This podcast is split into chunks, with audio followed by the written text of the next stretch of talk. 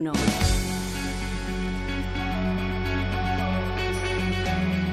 El futuro de la industria y de la industria médica va a ser el, la impresión 3D y nos lanzamos a ello.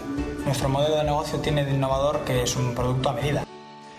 Se llama David Rodríguez Velasco y es el director de calidad de una empresa vasca llamada Osteophénix, que inició su aventura hace ya cinco años.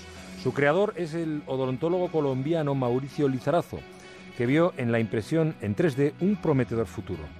Su empresa empezó creando piezas a medida, fabricadas en titanio y utilizadas en odontología para reemplazar las piezas dentales dañadas. Poco después se lanzaron a la fabricación de otros huesos del cráneo o la cadera.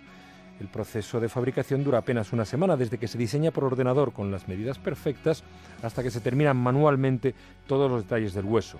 La impresión de piezas metálicas ya está muy perfeccionada, pero entre los ambiciosos proyectos de esta empresa está la impresión de vasos sanguíneos, vasos sanguíneos, para reconstruir capilares y venas humanas.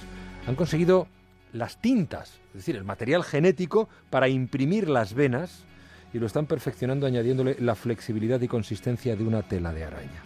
Su tercera vía de negocio, también en estado de experimentación, es la regeneración de tejidos. Empezó casi por casualidad cuando uno de sus trabajadores se amputó accidentalmente un dedo y se prestó voluntario para experimentar. En unos meses, impidiendo que el tejido cicatrizara y recubriéndolo con nanofibras de material biológico, el dedo se regeneró casi totalmente. Esa misma fórmula empiezan a utilizarla ahora para reconstruir la mama después de una mastectomía.